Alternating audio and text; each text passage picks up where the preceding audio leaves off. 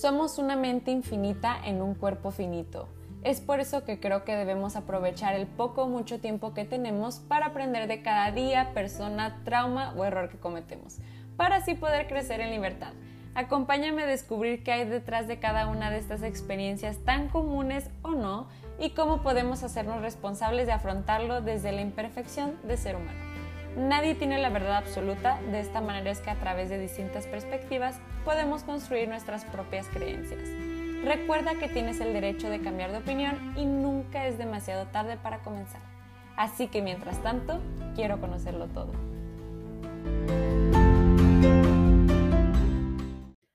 Hola, hola, sean todos bienvenidos y bienvenidas a este podcast. Mi nombre es Mariana Salcedo, su host. Y el episodio de hoy es un poco diferente, ya después de haber traído a dos grandes invitados. Por si no has escuchado el capítulo anterior a este, es hablamos sobre el aborto desde el punto de vista de la salud. La verdad es que lo quisimos tocar por este tema de salud pública, dejamos de lado todo el tema de religión, de hasta de cuestiones éticas, morales, filosóficas, ya nada más ahí hubo uno una que otra perspectiva, pero más que nada fue de la salud pública y si no la has escuchado realmente te lo recomiendo. Pero si no, este, te agradezco mucho estar en este episodio. El día de hoy quise grabar este episodio porque les quiero contar que estoy muy contenta. Mañana es mi cumpleaños, entonces me siento profunda y muy, muy agradecida con cada uno de ustedes que me escuchan, con todas las personas que forman parte de mi vida, o sea, ustedes también forman parte de ella. Quiero decirles también que, eh, bueno, este episodio lo, lo, voy a subir mucho después de, lo, de que lo grabe, espero que ya haya subido también las escuchas, pero estoy muy contenta porque en el primer día que publiqué, o sea, las primeras 24 hasta las 48 horas que publiqué el podcast, tuvo muy buenas respuestas. O sea, yo tenía como meta nada más que le escucharan 12 personas, entonces pues llegamos a 200. La verdad estoy muy, muy feliz de que lo hayan compartido porque eso significa que les gustó. Agradezco todas sus felicitaciones que me hicieron por privado, por el perfil de arroba quiero conocerlo todo, que es el Instagram de este podcast. Y pues nada, de verdad, eh, siempre, siempre los tengo muy presentes que me manden mensaje también ahí de qué es lo que quieren hablar, qué es lo que quieren conocer. Este episodio, bueno, más que nada a, a que yo les quiero contar que ahorita, en este momento que ya va a ser mi cumpleaños, va a ser mañana, así que decidí grabar este episodio un día antes. Les quiero compartir que estoy un poco, no quiero decir triste, sino que bueno, sí, ¿por qué no? Voy a decir un poco triste, aparte de que también puedo estar emocionada por lo otro y, agradecida. Y es que este va a ser el primer cumpleaños que yo paso sin mi abuelo, entonces sin mi abuelo materno, porque mi abuelo paterno falleció antes de que yo naciera. Pero pues eso, no sé, esta última semana lo he estado reflexionando mucho y es que tuve la fortuna de soñar con él, eh, soñé que lo abrazaba, entonces, pues estoy muy, no sé, como que tuve, no sé, como que estuve experimentando un par de sensaciones ahí como, ay, o sea, sentir que lo abrazaba, pero despertar y ya no verlo aquí al lado de mí. Tengo un cuadro que él pintó para mí, que son tres mariposas, entonces, no sé, siempre, siempre lo tengo muy presente, de hecho lo tengo presente en cada uno de mis días pero particularmente en este día, que yo sé que mañana no va a estar, él usualmente en mis cumpleaños me escribía cartas, siempre era un gran escritor, era alguien a quien yo admiro y admiraba siempre por cómo se comunicaba a través del papel. La verdad es que mi abuelo y yo teníamos una, una relación muy especial, muy bonita. Entonces, pues ahora que no va a estar para escribirme cartas, yo estuve reflexionando en las cosas que he aprendido a lo largo de mi vida, porque él en muchos de sus diarios escribía justamente eso. Creo que el podcast es una manera a veces en la que yo grabo una situación en la que, que yo estoy pasando, o sea, en los capítulos anteriores como vas a decepcionar a tus padres, los trastornos de la conducta alimentaria, como tal, creo que a veces son cosas que yo necesito recordar y pues en este episodio ahora sí les quiero compartir cuáles han sido mis aprendizajes del último año de mi vida, eh, aquellos que no puedo compartir como tal con mi abuelo, pero que yo sé que de algún modo u otro me gusta pensar que me está escuchando, me está viendo, está conmigo, está presente. No sé cómo ustedes vean eh, la muerte, yo lo veo como una especie de trascendencia. Entonces, yo tengo su recuerdo siempre vivo, creo que es lo más importante. Entonces, pues creo que también es un poco este podcast, no sé si es una manera de diario, pero sin duda es una parte de mí. Entonces, bueno, ahora sí quiero comenzar. Son aproximadamente, no sé si decir como reglas, son, bueno, para empezar, son 15, son 15 cosas, 15 aprendizajes, las quiero tocar de una manera un poco superficial, pero que a la vez, si tú encuentras algo que te, que te sirva, alguna de estas frases, alguno de estos aprendizajes que yo he tenido, pues te los comparto. Ahora sí que a veces lo escuché en un podcast de Sofía Alba que dice que le tenga quien le tenga que llegar, o sea, en el momento en el que te tenga que llegar, velo como una señal, velo como algo que simplemente resonó con tu vida o simplemente para entretenerte. De todos modos, ya sabes, agradezco mucho que escuches. Pero ahora sí, el primero, quiero comenzar con mis padres me dieron, me dan y me darán lo mejor que tienen, aunque muchas veces me parezca malo o injusto. Tengo que recordar que las herramientas que poseen ellos, que son humanos y que me aman, es de la manera en la que ellos aprendieron.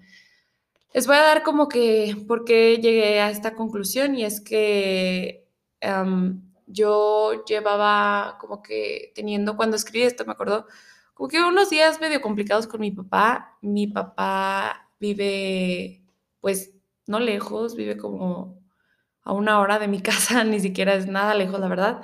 Pero lo veo muy poco, hablo frecuentemente con él, pero yo como que me agüitaba antes mucho, como que decía, ay, es que no veo a mi papá o, o no puedo hablar con él, no es alguien a quien yo le pueda compartir. De, de hecho, como que una vez me acuerdo que mi papá me preguntó mi segundo nombre y, sé que no es porque no se lo sepa, sino pues se le va la onda y, y entendí que la manera en la que él me expresaba su cariño tal vez no era con esa atención, tal vez no era ese tiempo, no es un lenguaje del amor, pero que sin duda él tiene un lenguaje del amor y es pues uno muy particular que creo que, bueno, no muy particular, creo que de hecho muchos padres lo tienen, que pues como los hombres no están tan acostumbrados a ser tan afectivos, a veces son más de dar regalos, de, no sé, como que yo sé que él me expresa su amor pagando mi universidad, em, obviamente me, me, dio carro, o sea, todas estas cosas me mantienen, o sea, entonces yo sé que esa es su manera de dar su amor, que no necesariamente me tiene que decir te amo, hija, pero que yo sé que día con día en ese buenos días, ¿cómo estás? O sea, esas cosas, pues es su manera y es, es lo que él posee, él, él como ya comenté, o sea, mi abuelo paterno falleció cuando mi papá era niño, entonces yo sé que para él, pues obviamente cuando no tienes un ejemplo, pues eh, a veces es complicado también, no, no creo que haya una idea como específica de cómo ser un papá, yo, o un padre o madre, o sea, yo creo que yo tuve grandes ejemplos eh, de mi papá y mi mamá, entonces yo espero dar lo mejor, así que sin duda estoy segura que ambos están haciendo lo mejor, mi mamá es increíble, ya lo he dicho antes, pero particularmente esto lo escribí por mi papá, que también es una persona a la que admiro muchísimo, eso es muy importante, la admiración que le tengo a mi papá. Es un, es un hombre muy chingón en los negocios, en, en su manera de, en su visión, la verdad es alguien a quien yo respeto demasiado, su disciplina, son valores que siempre me ha inculcado, o sea, pues nada, o sea, ahora sí que ver como que lo positivo siempre, entonces, bueno, ya lo siguiente eh, no quiero tocar las 15 como tal para que esto no se haga tan extenso, realmente quiero que sea un podcast más relajado. Eh, el segundo es que el ego nos hace ser humanos y el creernos superiores es parte de esta como conciencia que yo creo que es egocéntrica. Nunca he visto a un perro, a un pájaro sentirse con el poder de arrasar con todo el mundo. Y aquí me da un poco de tristeza porque constantemente veo como todos, ponemos nuestro granito de arena para chingar al mundo, la verdad, y, y yo me hago gran parte de eso. O sea, para empezar, yo ni soy vegetariana, vegana, nada por el estilo, entonces creo que eso ya es una muy buena razón para decir eso. O sea, la gente que dejó de consumir carne, yo de verdad los admiro, qué padre que pudieron llegar a ese estado, no sé, hasta creo que es un estado meditativo, creo que así es como he escuchado que lo describen, de verdad hacer conciencia de qué tanto afectan al mundo. Yo no he podido, pero realmente sí este, intento reducir mi consumo de carne principalmente, pero pues, ¿qué va? O sea, sigo comiendo pescado, todo lo demás. Entonces, ver cómo pues ponemos nuestro granito para seguir terminando con toda la especie, con el mundo, no sé, eso es algo que, que constantemente pienso, entonces creo que a veces tenemos que librarnos un poquito del ego. Hay una frase de, bueno, de un escrito de Sócrates, no es así como tal una frase, pero es un hombre libre es aquel que es capaz de autodominarse ante sus impulsos. Creo que el impulso humano es precisamente el ego, el creerse superior. Entonces, pues cuando nosotros, no sé, controlamos un poquito esa parte y ahora sí que fluimos más con los demás, con no solamente con los demás seres humanos, sino con todas las cosas, los animales, el medio ambiente, el cambio climático, todas estas cosas, pues es muy importante, ¿no? Hacernos cargo, por así decirlo, y controlarlos a no poseer demasiado, o sea, de verdad una vida un poco más minimalista. Eso es algo que sí he intentado hacer, eso es algo que de verdad, este, pues, eh, no sé, constantemente reducir mis consumos, hacerme más consciente. La verdad es que yo soy alguien que no aguanta a los animales, no porque no me gusten, sino me dan muchísimo asco tocarlos y todo eso, pero yo sé que son parte de este mundo, entonces merecen el mismo respeto que yo. Entonces, bueno, eh, otro aprendizaje, y este lo saqué de un podcast que es de Diego Dreyfus, y es una frase que dice, lo que quiero no siempre es lo que merezco. Uy, cuando yo escuché esto, y de hecho fue algo que hablé mucho con mi hermano, con mi hermano mayor, no inventen, o sea, fue algo que me cayó como anillo al dedo, me encantó escucharlo, de hecho tiene un podcast, este, que es un capítulo, perdón, que, habla solamente de esto, no recuerdo el, el número del capítulo, aparte tiene cientos y cientos buenísimos, les recomiendo todos, pero esto habla mucho de que a veces yo como un ser humano, obviamente tengo pues mis deseos, hablamos ya de esto, este, yo a veces quiero, no sé, un ejemplo es como que comer algo, un pastel de chocolate, ¿no? O sea, yo me moriría por comer un, un pastel de chocolate todos los días, güey. De verdad, estaría increíble, sabe delicioso, es riquísimo, pero no lo merezco, porque no porque no merezca el placer, sino porque mi cuerpo no merece estar comiendo ese tipo de alimentos que son muy altos en grasas, eh, que realmente es comida como basura, por así decirlo, o sea, no solamente un pastel de chocolate, sino como hamburguesas, estos sabores deliciosos, pizzas, etcétera pero mi cuerpo no lo merece, merece también comer vegetales, proteína, eh, mantener este, pues todas las vitaminas, los minerales que vienen de las frutas, todo este tipo de cosas, este, suplementos.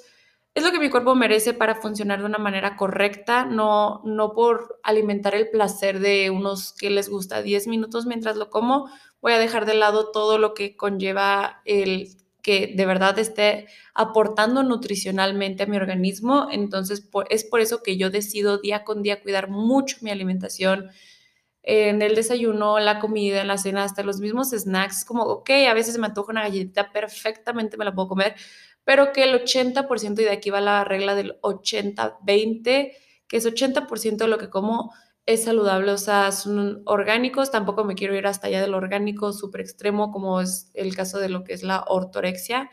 Entonces, simplemente como, ok, ¿sabes qué? Este, comida balanceada que tenga sus grasas, eh, sus proteínas y sus carbohidratos complejos. Entonces, pues nada, eso es un súper tip que, que, les dejo, que la verdad a mí me ha servido mucho, que también cuando me, me dan de verdad ganas de comer un pastel, me siento a gusto, o sea, me lo como y es como, güey, pues está súper bien esto de hecho va un poquito también de la mano lo, lo del episodio de trastornos alimenticios. Es que ahorita ya que como intuitivo, como yo sé que y soy consciente que yo decido comer saludable, decido con, no controlar mis porciones, sino como realmente hacerle caso a mi cuerpo, de verdad, de verdad, o sea, cuando tengo ese antojo, lo respeto, lo honro y me lo como y no siento culpa. A veces sí como un poquito de más es como, ay, pero no pasa nada. De hecho, les quiero compartir que no engordas por comer un pastel. De hecho, el otro día yo me comí una pizza entera así, ahí donde me vean, me comí una pizza entera con mis amigas y yo estaba de que, no, güey, ¿cómo es que comí tanto? Y mis amigas de que relájate. Esa, eh, de hecho, fue mi festejo de cumpleaños, estuvo increíble aprovecho este momento para agradecerles a mis amigas. Me la pasé increíble. Este también es una como, no sé, como una señal para que si no has hecho una pijamada con tus amigas, hazla. Es lo más increíble con tus amigas, si eres mujer, con tus amigos, si eres hombre. Está muy chido como que la energía del mismo sexo. No sé, no sé, me encantó. Eh, me la pasé increíble. Entonces, aparte ese apoyo, ¿no? Como que entre mujeres, de que, ay, güey, no te juzgues, me encanta que ahorita las mujeres somos así ya antes, ya pasamos mucho, bueno, al menos yo cuando iba a la primaria y cosas así, como que era mucha crítica de que, ay, ¿te vas a comer eso? O el comentario de las tías, que de repente era como un poquito de, ah, ya saben.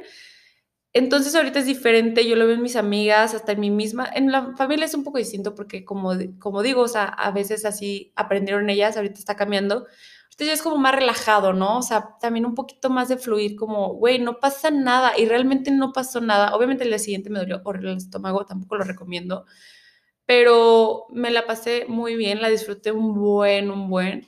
Entonces, pues no pasa nada. De hecho, ese, esa pieza completa yo creo que sí formaría parte del 20% porque realmente yo sí como muy dentro de lo saludable.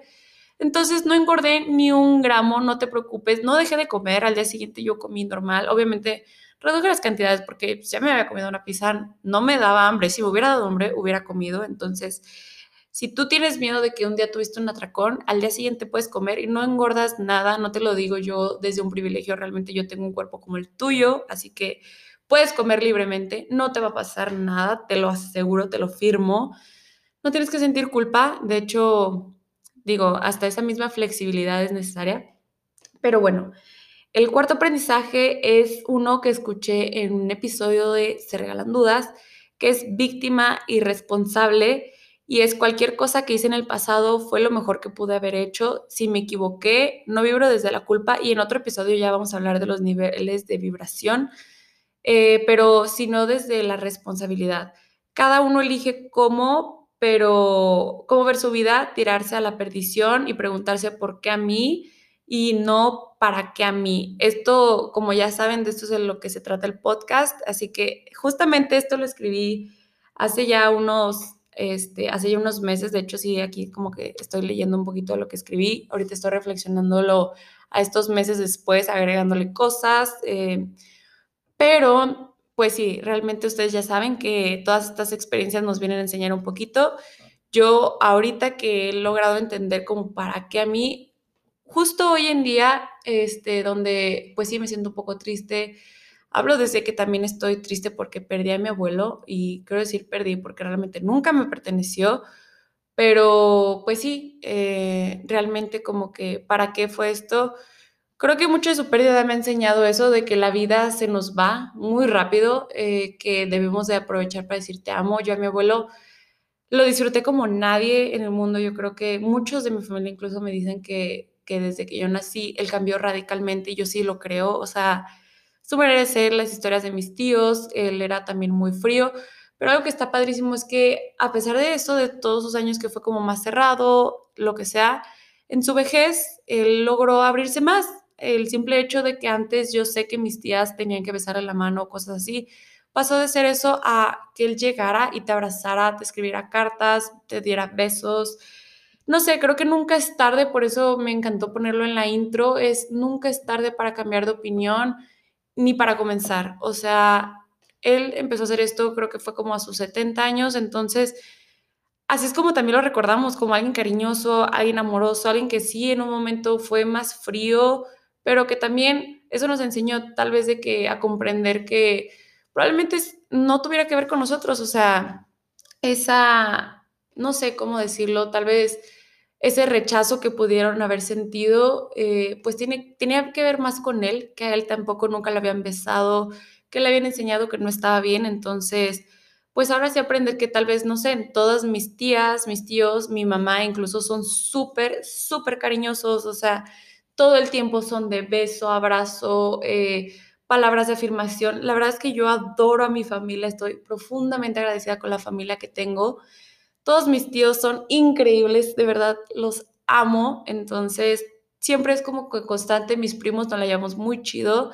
No sé, como que ahí, a pesar de que mi abuelo fue así, nuestros papás pudieron seguir con esta creencia de que pues no abrazaron, no besarnos, etcétera, pero decidieron cambiarlo y qué padre, porque eso mejoró muchísimo la relación de nosotros con nuestros padres, con nuestra familia. La verdad es una familia que, que no juzga, no critica. Todo eso de que digo del comentario de las tías de que, ay, de la comida, lo que sea, más que nada son por estándares de belleza. Nunca he escuchado a mi familia como una crítica de, ay, alguien está muy gorda, muy flaca, etcétera. No, la verdad es que no. Pero, pues bueno, eso también lo agradezco mucho. Ya van cosas también más allá, eh, pero ya lo he hablado en otros episodios de que por qué yo, por qué decepcioné a mis padres, pero para qué no. Pues al final del día es para ser felices, creo que sí es un poquito el objetivo que yo tengo en mi vida. Este, y, lo voy logrando. La verdad es que también tiendo a decir que soy muy adicta al estrés. Eso es algo constante en mí cuando siento que todo está bien y es algo que, ay, no sé, simplemente me siento muy feliz hablando hoy. Perdón si este, no se los estoy confundiendo, no creo, más o menos tiene aquí un orden, pero últimamente me he sentido muy abrumada, estoy muy feliz, pero como que no cambio, clases presenciales, algo que no estábamos acostumbrados, de repente le, vemos como que lo malo y no, yo quiero aprovechar este episodio para decir lo bueno que he aprendido de mi último año, entonces, pues dejar de lado que, que todo eso que había sentido abrumado, a mí grabar el podcast me ayudó un montón, un montón. Entonces, agradecer, en, eso lo voy a hablar en un punto adelantito.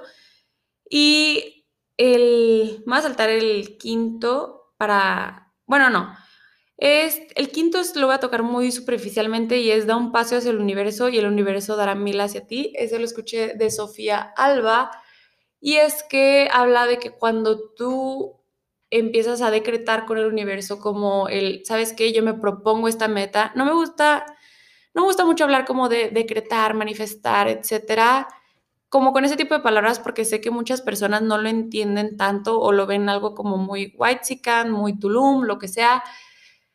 Creo que puede tener mucha podemos cambiar el lenguaje, creo que es lo mismo de la religión, cuando tú vas y te hincas, por ejemplo, la religión católica y rezas, un poquito le pides a Dios, que para mí Dios es como el universo, ya saben, o sea, como que se traduce a esto, entonces es como que tú vas y le pides al universo, como sabes que, este, pues yo quiero esta meta, no sé, eh, yo me propuse este año, eh, particularmente, de hecho, cambiar la manera en la que me relaciono, no desde el enojo, ya había platicado yo que era muy explosiva, muy cerrada, sino como ser un poquito más abierta. Y yo desde antes de poder lograr esto era un, más como, ok, eh, ¿sabes qué, universo? Yo quiero ser más abierta, quiero aprender a fluir un poco más y lo, lo he ido haciendo, la mejor manera de hacerlo es así, justamente empezar.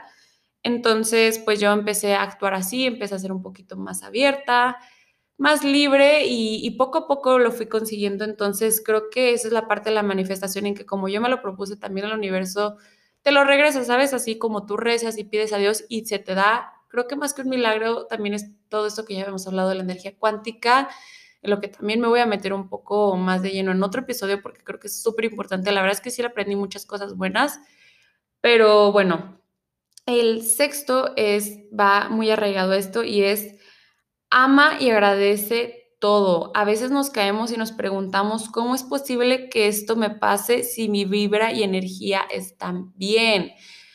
Esto es muy particular y a mí justamente me pasó que cuando yo sentí que ya llevaba como un par de meses vibrando bien chido, o sea, después de que mi corazón estaba roto y lo que quieras, eh, ya les había comentado de que yo fui a terapia y la terapia realmente estuvo muy padre. Bueno, solo quiero tocar desde ese punto. Eh, si tú terminas una relación, te recomiendo mucho ir a terapia. En mi caso fue muy raro porque fui a una terapia pero hablar de relaciones fueron como dos sesiones y ya, o sea, mi terapeuta como quien dice me dio de alta, no porque un corazón se, un corazón roto se sane en dos sesiones, sino porque como yo ya sabía que iba a terminar esa relación y así, pues ya lo tenía un poco más trabajado, a veces creo que también depende mucho de la situación, pero en esa terapia eh, yo como que decía, ay, es que ya después de esos meses, eh, como les digo, eh, yo sentía como que, bueno, ya fui a la terapia, ya me sentía muy bien, obviamente mi corazón me seguía doliendo, lo que sea, ya saben, etapas del duelo, pero lo que sí es que yo no entendía, como que yo decía, ay, pero yo quería estar con esta persona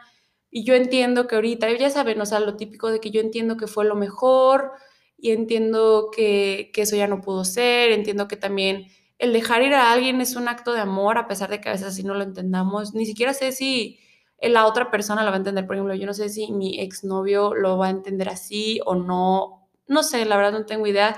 Pero yo lo, lo decido ver así por mí. O sea, como que, ¿sabes qué? Te dejo ir por amor. Amor a mí, amor a ti, lo que sea. Ambos incluso. Pero a veces, este, ya cuando pasé yo esta situación, yo me empecé a abrumar un montón, o sea, como que me seguía sintiendo ansiosa.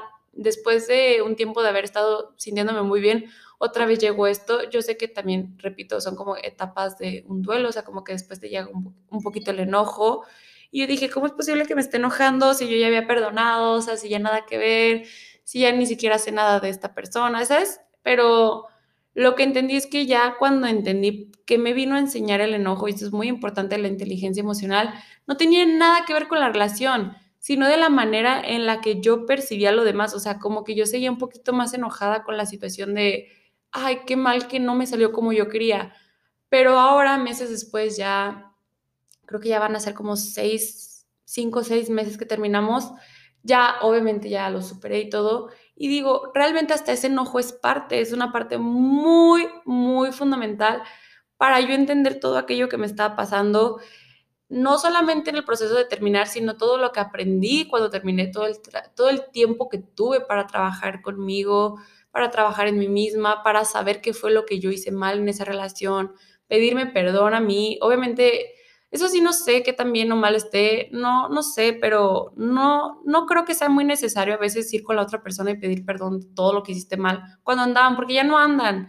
Creo que eso viene por sobreentendido. Yo digo, bueno, yo perdono todo aquello lo que la persona se equivocó, porque pues eso es ajeno a mí, simplemente esa persona también está aprendiendo, entonces, no sé, como que siento que me tengo que hacer responsable de lo mío, yo me perdoné por muchas cosas que realmente me equivoqué, entonces Ahorita ya desde esta perspectiva lo agradezco, digo, gracias a que todo eso terminó, gracias a que vino ese enojo, gracias a que vino también esa terapia, en esa terapia les digo, sí estuve yendo más, más meses, pero ya fue como que también para sanar la la adicción a la culpa, un poquito entender como la relación con mi papá, que eso obviamente también lo trabajé mucho en terapia, eh, la relación con mi familia, eh, porque quería estudiar derecho, porque yo me abrumaba mucho como el, ay, es que es porque me gusta pelear. No, de hecho no, como que entendí que realmente sí era lo mío, el comunicar, todas estas cosas.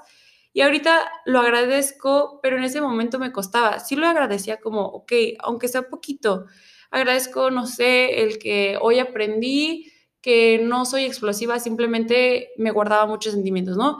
Y así poco a poco, ahorita ya desde un plano como un poquito más, no, no quiero decir elevado, pero tal vez un poquito más este, lejano, lo veo desde otra perspectiva y digo, wow, de verdad lo entiendo, me vino a enseñar muchísimas cosas y ahora sí tiene sentido, o sea, a pesar de que en ese entonces no tenía nada sentido, ahorita lo entiendo, me ha hecho crecer como persona, me ha hecho poder aconsejar incluso, mi hermano terminó una relación y yo pude aconsejarle muchas cosas que sé que le fueron muy útiles porque él me lo dijo, o sea, ese acompañamiento con los otros, creo que es muy valioso ahorita verlo desde esa perspectiva, digo, wow, ahora yo pude ayudar a mi hermano mayor, entonces, no sé, todas estas cosas. Y bueno, el siguiente, número siete es, eres lo que das. Somos espejos y atraemos lo que somos, por eso es vital amarnos, amarnos a nosotros mismos, cuidarnos, protegernos, conocernos, trabajarnos día con día y sentirnos completos para no relacionarnos desde la carencia. Uy, este me gustaría mucho tocarlo ahora sí bien como un poquito más a fondo.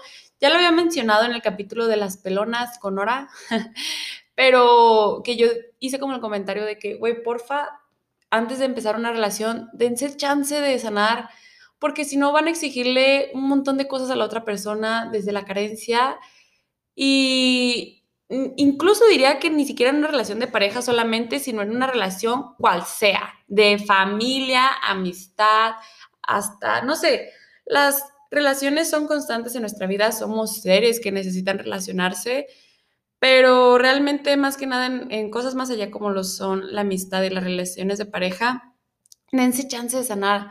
Se los juro que es algo muy chingón. Yo la neta que en este proceso de sanar y de conocerme un poquito, no, no terminas de sanar y eso también es muy importante. O sea, como que realmente no es de que Ay, me voy a dar un mes y voy a sanar todo y voy a sanar mi herida de la infancia, voy a, ahora, ahora ya no voy a ser explosiva, voy a trabajar mi inteligencia emocional. Ahora este, soy una persona súper... No, es una mentira. Bueno, bueno, yo no conozco a nadie. Yo sí hablo ahora sí que meramente desde mi experiencia. Ya saben que este podcast es así como un diario personal. Pero, güey, realmente cuando yo empecé a sanar muchísimas cosas que sí ni siquiera puedo decir como que al 100%, pero cuando las empecé a trabajar, mis relaciones cambiaron un montón, un montón. Yo siempre había tenido como que mis amigos, pero era muy limitado. O sea, yo era como que no, este, pues sí somos amigos, pero ni tanto, porque luego me van a fallar. ¿Sí saben? O sea, como que siempre pensando en esto. Eso también lo entendí muchas cosas como que de mi pasado, que, que realmente como que yo decía, no, pues es que todas las personas se van, este, no sé, como que creo que pasa mucho con los que tenemos padres divorciados, em, como papá a veces, o como papá o mamá a veces se va o tienen otra pareja o así, tú dices como, ay, me van a cambiar, no sé. Y son cosas que a pesar de que tú ya hayas pasado por ese divorcio, lo que sea, creas cierta herida que tú dices, no, es que me va a volver a pasar. Entonces, pues yo, yo entendí que no tenía nada que ver con mi vida. Esa era la historia de mi familia, de lo que sea, de mis papás. No tenía nada que ver conmigo, ni siquiera tenía que ver como entre su relación o su relación con nuestra familia, sino realmente de su relación con ellos mismos y sus acciones. Eh, repito, eso no quiero decir desde el juicio ni nada por el estilo, sino un poquito más como que, güey, simplemente ya pasó, eso, eso incluso ahorita lo agradezco que se hayan divorciado y lo que sea, de verdad lo agradezco mucho, pero ahorita ya lo entendí a esta parte que digo, ok, yo tenía que sanar un poquito eso, hasta en las mismas relaciones se refleja un montón. Yo me doy cuenta, y es algo que estaba hablando con un amigo, que sí es cierto, cuando nosotros que los dos tenemos papás divorciados decíamos, güey, es que tendemos a ser como un poquito celosos, porque decimos, es que se va a ir, se va a ir con alguien más, se va a ir, ¿sí sabes? Entonces, pues no, realmente eh, yo le compartía esto porque de hecho él también ha ido a terapia así y fue como que no, pues realmente yo entendí que, que no y justo cuando sanas un poquito esas cosas, me dice, yo sané mis celos, yo en mi relación pasada también no era, no era celosa, digo, este, ya se ha contado que tuve dos relaciones, pero en mi primera relación fui súper, súper celosa, este, la verdad es que sí tenía como que mucho esa herida, podría decirse. Entonces a mi siguiente relación yo le exigía mucho como el, no, el control, el, ya saben, ¿no? O sea, todo lo que es de los celos. Eso también lo sané mucho ahí, eh, cambió un montón. Digo, hasta mi primera relación me la llevo súper bien con mi exnovio, o sea, me cae súper bien y lo hablamos, fue como, güey, estábamos más chicos, no pasa nada. Yo también, no sé, como que no entendía, no sé, les digo, al final del día uno entiende todo, o sea, lo agradeces lo que fue en mi siguiente relación lo sané mucho también, este, ya no era celosa, ya no era tan celosa, siempre hubo que también así como que medio, un poquito a veces, este, como de inseguridad, para decirse, pero bueno, ya yo entendí que en este momento que sí me di como para sanar después de una relación, sí entendí como que aún esas mínimas cosas que uno dice, no, pero pues es que sería poquitito celoso, pero ya no para tanto. Es como, no, güey, pues realmente no tienes que ser celoso porque la otra persona no te pertenece. Yo me di un montón el chance de eso, me di el chance de muchísimas otras cosas, de ya no exigirle nada a nadie de, de que haga con su vida o que no haga, porque dije, ok, güey, es su vida, repito, o sea, no estés exigiéndole nada a nadie, o sea, no tienes autoridad para decirlo, ni siquiera puedes pedir cosas y eso es muy válido, puedes pedirlo, pero no es responsabilidad de la otra persona dártelas o no, o sea, eh, ellos te las pueden dar, o sea, tú puedes decir de que, oye, pues, sabes que yo quiero esto en, en, esta relación de pareja, amistad, lo que sea, y si no te lo dan, eres libre de irte, o sea, no se lo vas a exigir a la otra persona, eso es imposible, no te pertenece. Entonces, bueno, así es como nos vamos relacionando desde la carencia, es muy chido cuando tú entiendes que lo que estás pidiendo es aquello que no te estás dando y justo esto va, este punto, o sea, para que quede como un poquito más claro. todo aquello que tú pides, no te lo das. ¿Qué quiere decir esto? Que cuando tú estás en una etapa de celos, lo que sea, es que probablemente no has sanado una herida o que probablemente eh, hay algo que yo he escuchado que dice, cuando alguien es celoso es porque él es capaz de hacerlo, entonces eso le causa inseguridad. Y es cierto, tú te imaginas una escena de celos, eh, de que te van a engañar, lo que sea, pero le pones unas ganas, o sea, literalmente le echas imaginación wow, o sea, de que no, y se va a ir el viernes a las 8 porque a las 8 sale de su trabajo y de camino a la ruta, este, pues de ahí queda su amiguita que vive y yo sé que no trabaja, entonces va a tener casa sola y él va a llegar y me va a decir que va, o sea, y, y dices, güey, realmente, o sea, ¿cómo le sacaste tanta imaginación? O sea, eres igual de capaz tú de ingeniártelas para poner el cuerno y eso es, cierto, o sea, a pesar de que tú quieres controlar a tu pareja, a tus amistades de que no hablen mal de ti, a lo que sea. Bueno, creo que una amistad de verdad no habla mal de ti, pero todas estas cosas como porque tú eres capaz de hacerlo o porque tú te lo estás haciendo a ti mismo, o sea, te estás haciendo infiel a ti mismo, es lo que yo les comentaba.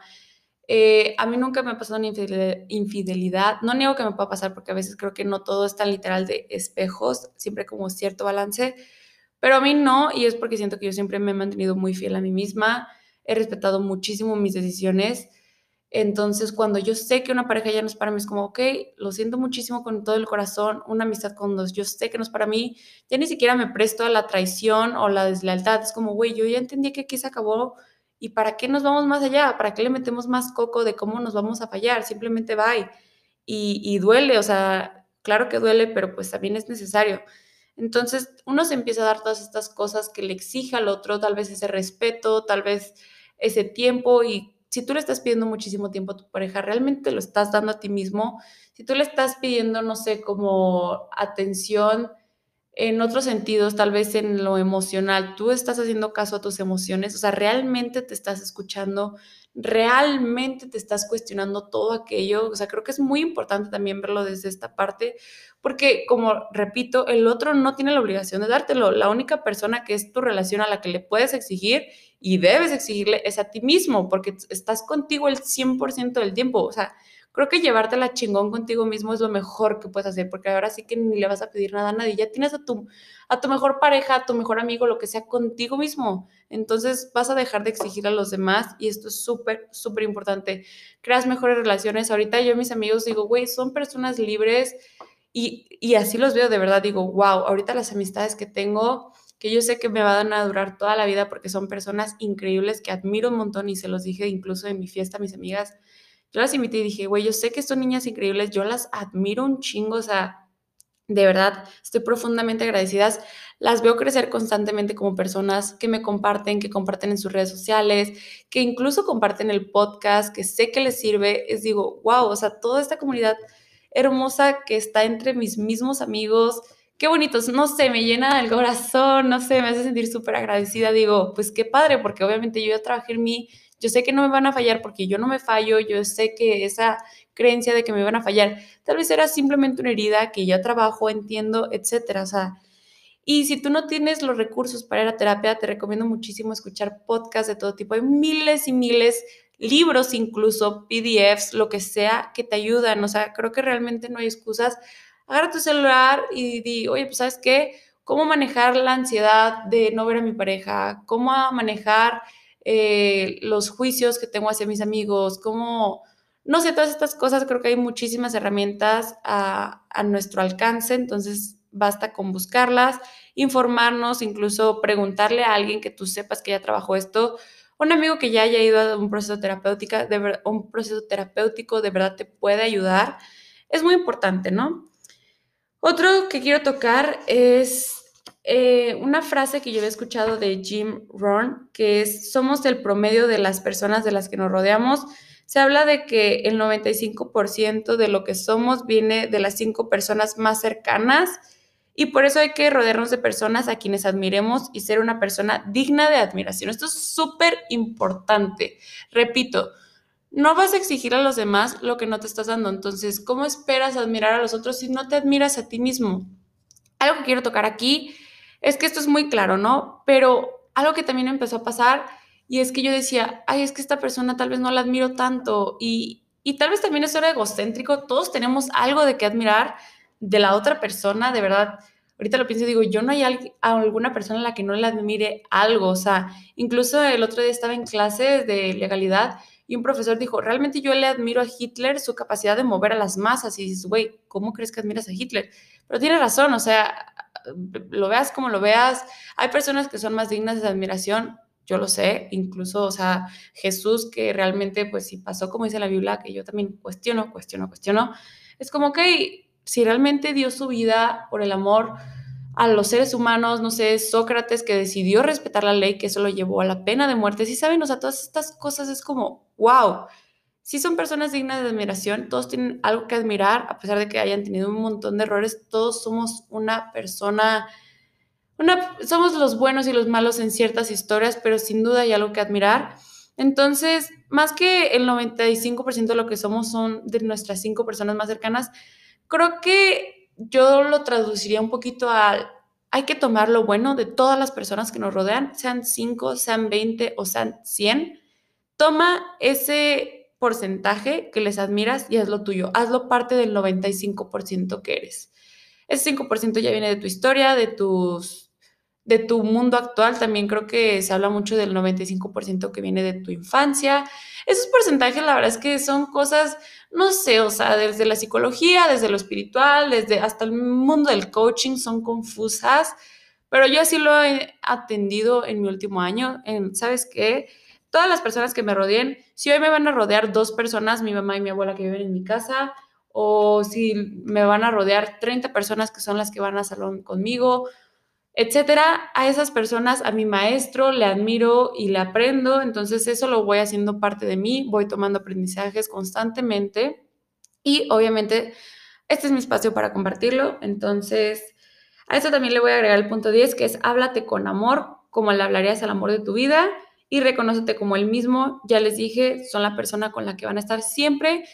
No es posible que le hablen más bonito a su pareja que como se hablan ustedes mismos. Es horrible y a mí me pasó pararme en el espejo y decir, ¿sabes qué? No, este, no me gusta, este, tu lonja, que, ay, no, ya viste, te salió un grano, o sea, cuando tomas a alguien y, yo he amado a personas, he tenido, ya les digo, o sea, ya saben, cuando es una relación es de que, ay, mi amor, eres perfecto, o sea, me encanta tu cara, me encantan tus ojos, X, le hablas increíble. ¿Cómo es posible que, o sea, a él no llegas y le dices, bueno, en mi caso que soy mujer y heterosexual, yo no llegaba y le decía a mi pareja de que, ay, estás horrible, o sea, ¿ya viste tu lonja? Claro que no, porque lo amaba. Entonces, poco a poco, o sea, a pesar de que, como dice la, la frase, es fake it till you make it, o sea, eh, fíngelo hasta que te lo creas.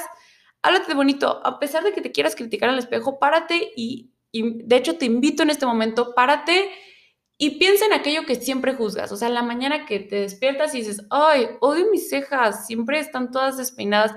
Quiero que de verdad me acompañes en este ejercicio y digas, ¿sabes qué? Agradezco mis cejas, agradezco que tengo una ceja poblada, agradezco que mucha gente perdió mitad de su rostro por, una, por un incendio, puede ser. De verdad son cosas que pasan. Em, yo empecé a hacer eso, a mí me molestaba un poquito la parte de que, ay, es que, no sé, bueno, yo les había contado que tenía una relación un poquito difícil con mi cuerpo, hasta tenía dismorfia, entonces yo era como, ok, yo entiendo que mi cuerpo no se ve así, yo sé que esto es mental, pero lo agradezco porque puedo hoy en día caminar de aquí al baño y te doy gracias y así poco a poco, o sea, párate y en lugar de hoy criticar lo que siempre critico, voy a ver algo bueno, algo, lo que sea así. No sé, me gusta mi color de piel, me gusta mi uña del dedo pulgar, me gusta mi dedo y por eso le pongo un anillo. Sí, saben, o sea, cosas así tan simples que de verdad pueden sonar muy estúpidas, pero realmente no lo son. Créanme que cuando ustedes van mejorando su diálogo interno, no tienen la necesidad de andar criticando a nadie que los rodea. No tienen necesidad incluso de criticarse ustedes mismos.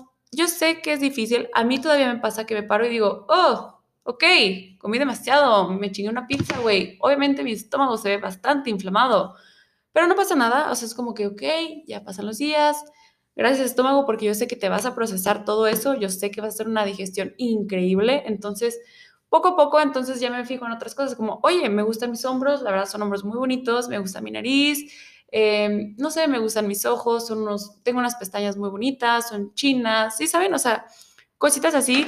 Incluso ahorita que me está creciendo el cabello y pues ustedes saben que crece disparejo, o sea, es como, ok, tal vez no me gusta ahorita cómo se ve mi cabello, pero sin duda agradezco que, que está creciendo, ¿sí saben? O sea, que mínimo ya está creciendo, que me está retando, que hasta esto me está enseñando y poco a poco, o sea, así, de verdad, van a, ustedes van a notar el cambio si lo empiezan a practicar.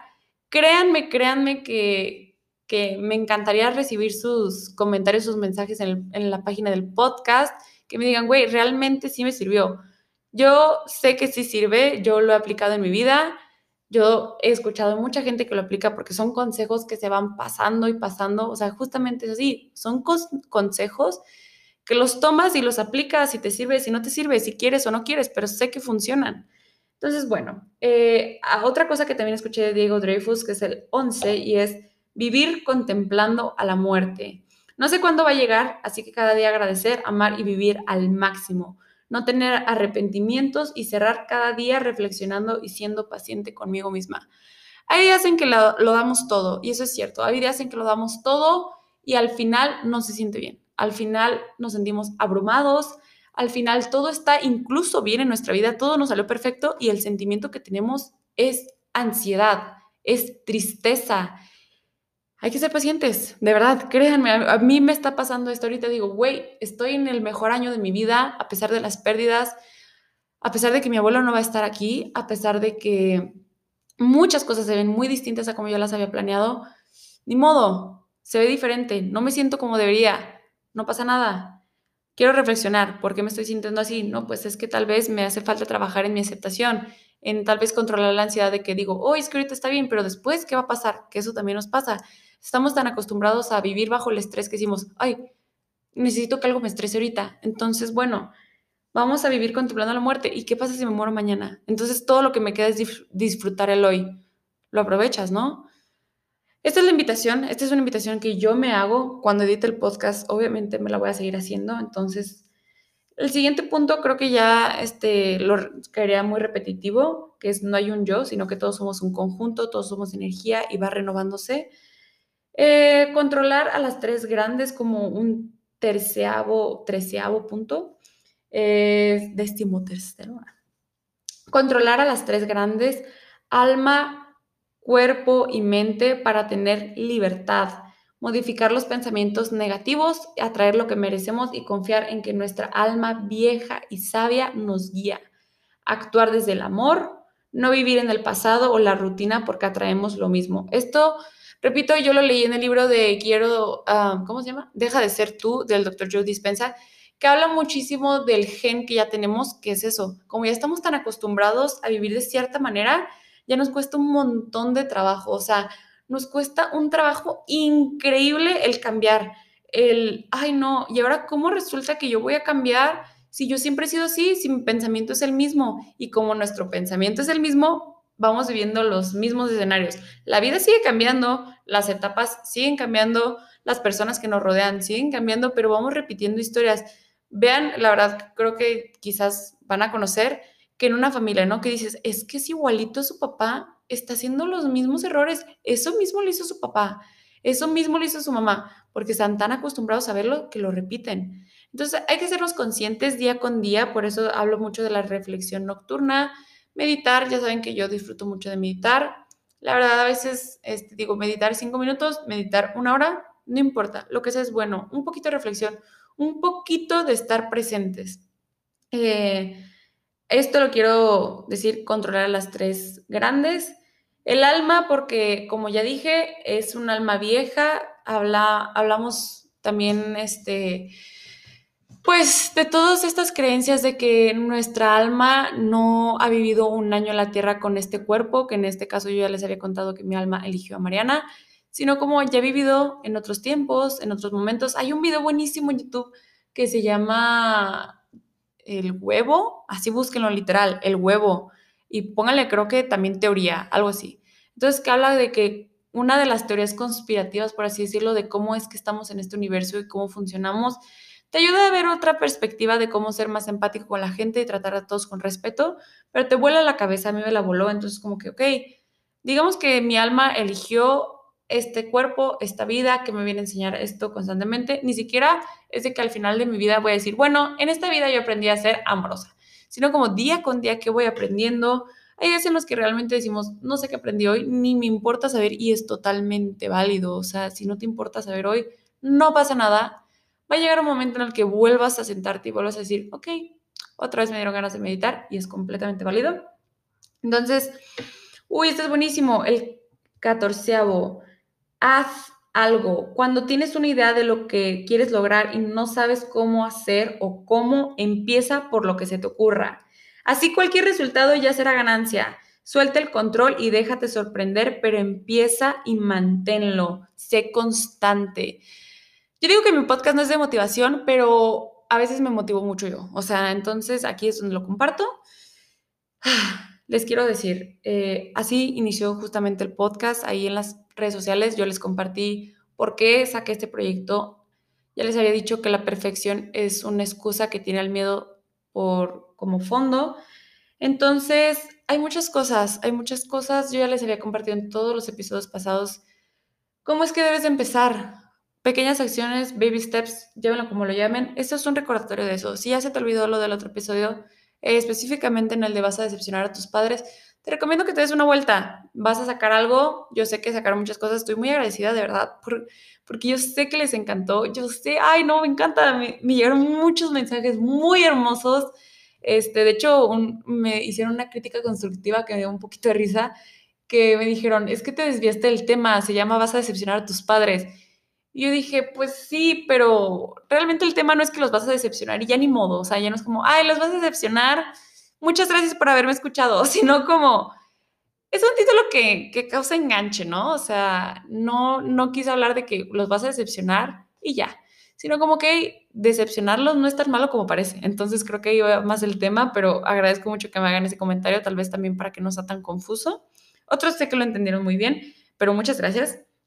Eh, el quinceavo es ser responsable, las situaciones son externas, no hay culpables. Si tú crees que eres tú contra el mundo, probablemente seas tú, solo tú contra ti mismo.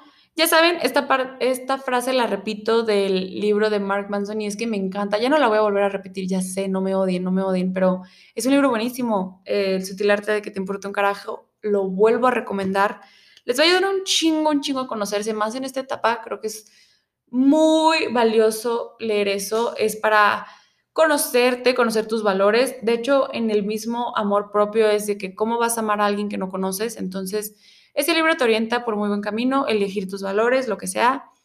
Muy valioso. Eh, entonces, algo que también quiero tocar es lo de la culpa. Uy, este es un tema que me encanta y ya con esto vamos a cerrar. El quinceavo y último que quiero mencionar es que la gente no te hace cosas, la gente hace cosas y tú decides si te afectan de manera positiva o negativa. Esto lo quiero tocar desde las relaciones, ya sea de pareja, amigos, familia, no, no importa mucho, pero algo que es bien importante es que a veces nosotros nos sentimos muy culpables o muy víctimas de lo que sucede, de nuevo lo de víctima responsable, y es que algunas veces decimos, es que mi relación, cualquier relación de nuevo, tiene que ser 50%, o sea, 50 yo, 50 esa persona.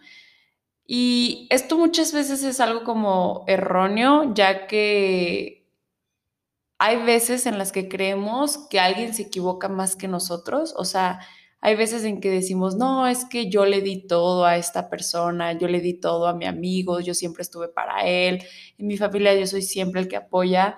Y en realidad es que sí, puede ser que sí, pero otra cosa, y es cuando caemos un poco en el victimismo, y es cuando decimos, no, y, esta persona no me valoró, o esta persona me hizo, esta persona me dijo para lastimarme y nunca ha estado conmigo.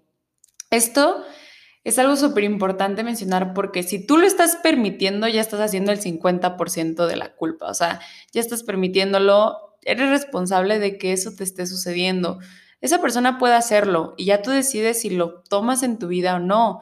Cualquier relación es muy y muy, pero muy necesario también mencionarlo, es muy necesario poner límites. O sea, si esa persona te está lastimando de X o Y manera, para empezar, darte cuenta si realmente te está lastimando o simplemente es algo que esa persona está haciendo y a ti no te parece correcta. O probablemente esté tocando una herida en tu corazón que dices, oye, pues sabes qué, aquí no me gusta que toques. Y se puede resolver tan fácil como con la comunicación, pero de verdad es muy importante, primero que nada, hacernos conscientes de por qué esto nos está afectando. Y si nos damos cuenta de que realmente es algo que está yendo más allá, pues poner un alto, ¿no? O sea, poner un límite y decir, oye, pues sabes qué, yo no te lo voy a permitir, porque soy una persona que vale la pena y no la tengo que valer para ti, la valgo para mí. Entonces yo no voy a permitir que esta acción, que estas palabras, que, que esto que tú estás haciendo me afecte. Entonces, tomo mi distancia, te alejo de mi vida, nadie merece tener en su vida gente que lo esté lastimando y esto es muy importante. Esto es algo que en serio me gustaría recordarte si tú aún sientes que eres responsable de muchas cosas que te está pasando, que dices, ok, esto no se siente bien conmigo. Es muy sano poner límites, no importa que esta persona sea de tu familia, de verdad, hazte consciente de todas estas acciones y di, no, simplemente me voy, o sea, simplemente esto no, esto no es parte de mí y no lo quiero. Entonces, sé que a veces duele porque esas personas suelen ser muy importantes. Normalmente cuando alguien nos hace, dice algo y nos llega, es porque esta persona suele ser importante, pero nadie es tan importante como para que te quite tu salud mental. Entonces, este es como un último aprendizaje ya, de hecho, este último pedazo del episodio lo estoy grabando ya unos días después, ya fue mi cumpleaños, gracias a todos los que me felicitaron, pero quise regrabar porque ya lo había tocado y dije, no, pues sabes qué, me gustaría también hacer como que este comentario de que siempre es de vital importancia ponerte a ti en primer lugar. Entonces, bueno, ya para finalizar, quiero decirte que sea lo que sea que vayas a hacer hoy o lo que vayas a hacer en tu siguiente año, esto también me lo digo a mí misma, a pesar de que pues ya sea un día diferente, es precisamente eso, o sea, qué padre que te puedas dar la oportunidad de siempre, siempre elegir dónde quieres estar, a dónde quieres llegar y cómo te puedes ir. Entonces, este no solo es un recordatorio para todos los que lo estamos escuchando, sino que también es un poco de motivación para que te pares, te muevas, hagas el ejercicio que ya te dije con anterioridad, que te veas al espejo y te regales unas palabras, te regales unas acciones para ti, no sé, día de self-care, como lo quieras llamar, pero que esto sea siempre una constante en tu vida, en tus relaciones, en todo lo que va ajeno a ti. El recordarte que siempre, siempre, siempre tienes también este espacio y agradecerte por estarlo escuchando, como les, les quería mencionar precisamente que ya es otro día, porque hoy precisamente estoy muy agradecida, llegamos a 11 países que escuchan el podcast. Eso me hace, no tienen idea, o sea, estoy increíblemente feliz. Ah, no sé si hice buen uso de la palabra increíble, pero de verdad es increíble todo lo que ha llegado, lo lejos. No sé, ya les había comentado que que para mí fue una sorpresa que tantas personas lo escucharan, pero ahora que tantos países lo escuchen, bueno, aquí nada más quiero hacer el agradecimiento porque somos México, Estados Unidos, Ecuador, Alemania, Argentina, Bélgica, Colombia, Guatemala, Costa Rica, España y Paraguay. Espero que cuando ya salga este episodio, que va a salir en septiembre, eh, lleguemos a más países. Ustedes se darán cuenta porque se los haré saber en las redes sociales del podcast. Pero muchísimas, muchísimas gracias si tú eres eh, una de las personas de estos otros países. Muchísimas gracias.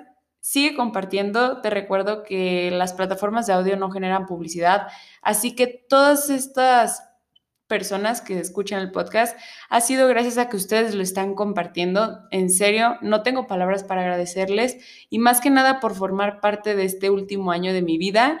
Estoy profundamente agradecida todos los días de vivir esta vida conociendo junto con ustedes y que me sigan haciendo comentarios, este, que me sigan diciendo que les gusta, que sigan haciéndome crítica constructiva, no sé, las personas que han apoyado todo esto, los invitados que estoy teniendo, muchísimas, muchísimas gracias por regalarme una de las cosas más importantes que tienen y es su tiempo y su corazón.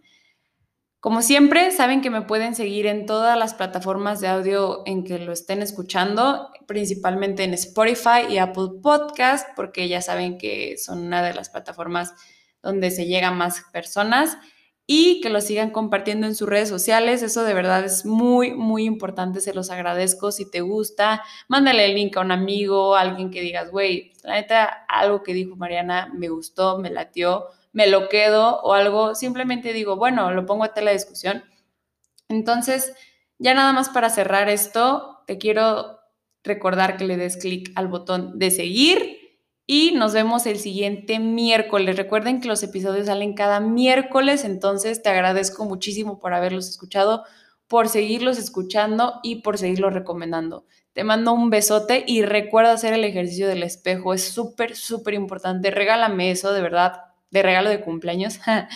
Pero en serio, muchísimas, muchísimas gracias y nos vemos el siguiente episodio. Bye.